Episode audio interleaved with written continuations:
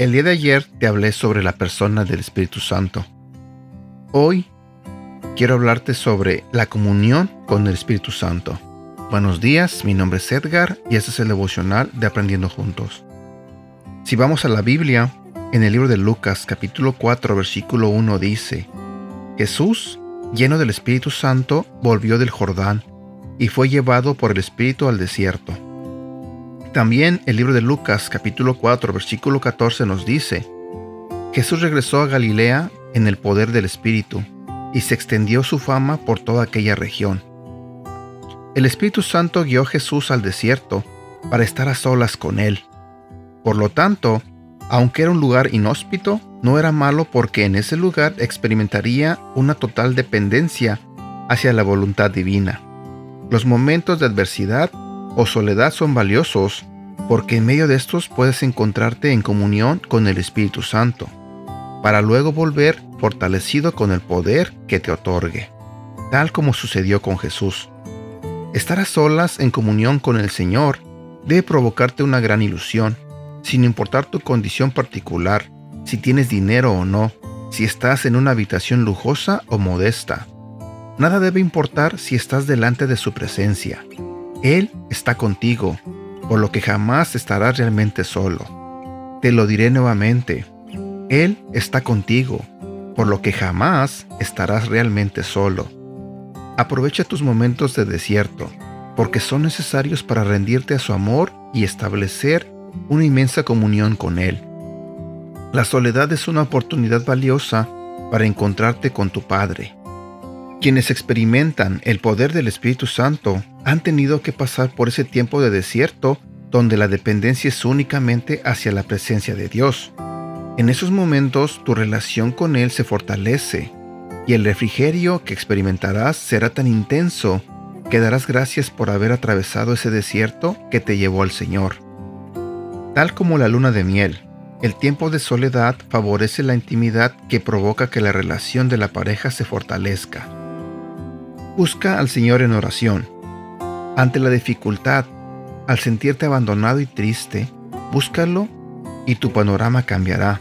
Descansa en el Señor diciéndole, Gracias Espíritu Santo por llenarme y estar a mi lado. De ahora en adelante nunca más me sentiré solo porque estoy convencido de que me acompañas siempre y tu presencia es consuelo, paz y alegría a mi vida. Reflexiona sobre esto ¿Alguna vez te has sentido solo, abandonado, traicionado o menospreciado? ¿Cómo podrías acercarte a Dios en estos momentos? ¿Le has reclamado al Señor porque te sientes solo o has aprovechado esos momentos para acercarte a Él?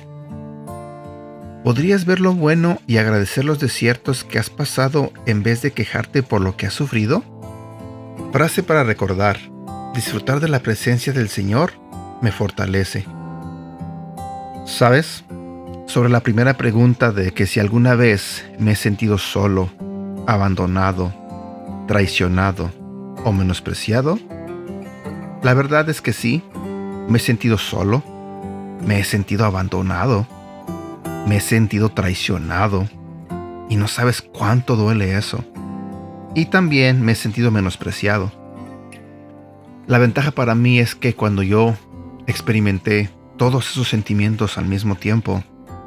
Eh, sí, la pasé un poco mal. Lloré en su momento.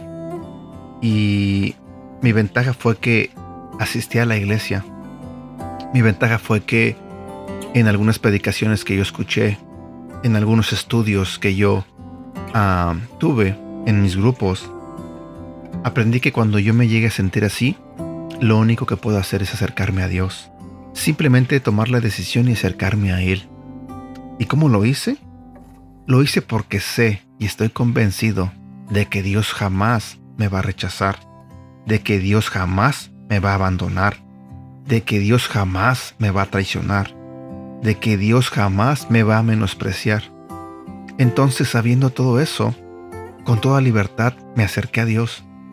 Le expresé cómo me sentía, le pedí ayuda, le dije qué parte me dolía y le pregunté qué podía hacer. Y en oración y asistiendo a la iglesia constantemente y a los grupos pequeños, pude pasar por esa etapa un poco dolorosa, pero la pasé bien. Logré salir adelante. Y todo porque traté de mantenerme siempre cerca de Dios.